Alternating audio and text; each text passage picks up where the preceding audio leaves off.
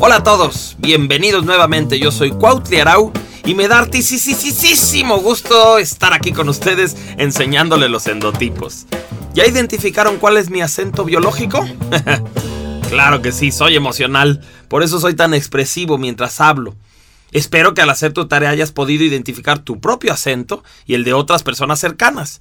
Es posible que cuando ya conozcas los endotipos, tu acento termine siendo otro y no el que pensaste originalmente. Esto es normal.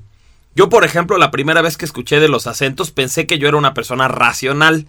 Pero cuando ya descubrí mi endotipo y este resultó ser muy analítico, me di cuenta que en realidad soy emocional y lo racional venía de mi glándula dominante.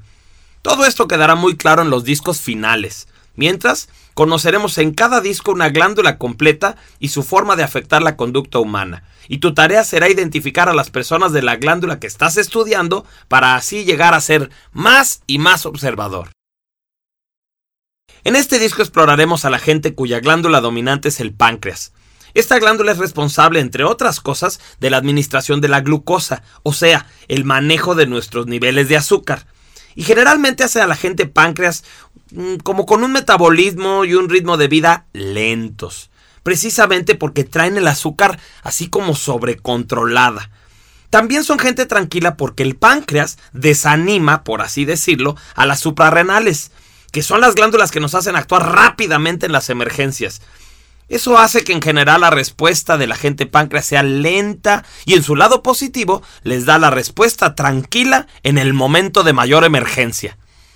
Tú no tienes que memorizar los datos que yo les comparta en relación al funcionamiento de las glándulas. Lo único importante en este momento es que sepas que las personas de este endotipo son de metabolismo lento, lo que hace que los consideremos gente pasiva.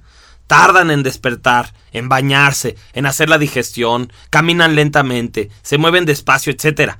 En general tienen un ritmo de vida tranquilo y lo que más les puede molestar es que los apresures a responder. Ya lo veremos con mucho detalle. Recuerden que les comenté que cada glándula se asocia con un dios romano y también con un planeta o astro.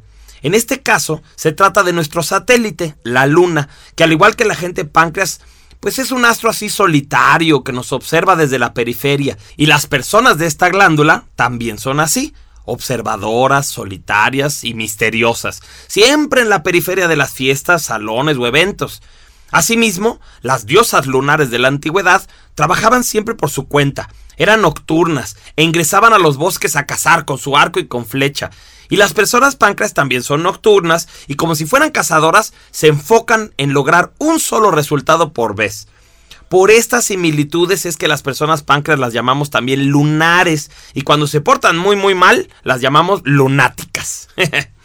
bueno, la verdad eso de portarse bien o mal no depende de tu endotipo, sino de tus valores y la madurez que tengas como persona. Cualquier endotipo puede ser buena o mala persona. El endotipo es simplemente una forma de ser con muchas posibilidades y también con sus limitantes. Veamos entonces cómo son estas personas lunares o páncreas. La síntesis de lo que te iré comentando está en tu manual. Así es que puedes irlo leyendo y poniendo una marquita en los rasgos que tú tengas de esta glándula o lo puedes hacer después, si es que estás escuchando este disco mientras conduces tu vehículo o algo por el estilo. Como todas las personas, tenemos de todas las glándulas, a menos claro que por alguna enfermedad nos hayan quitado alguna. Así es que tenemos que tener algunos rasgos de todos los endotipos. Lo que hará que identifiques tu glándula dominante es que te saldrán la mayoría de los rasgos y no solamente unos cuantos. Así es que manos a la obra. Conozcamos a este interesante perfil biológico.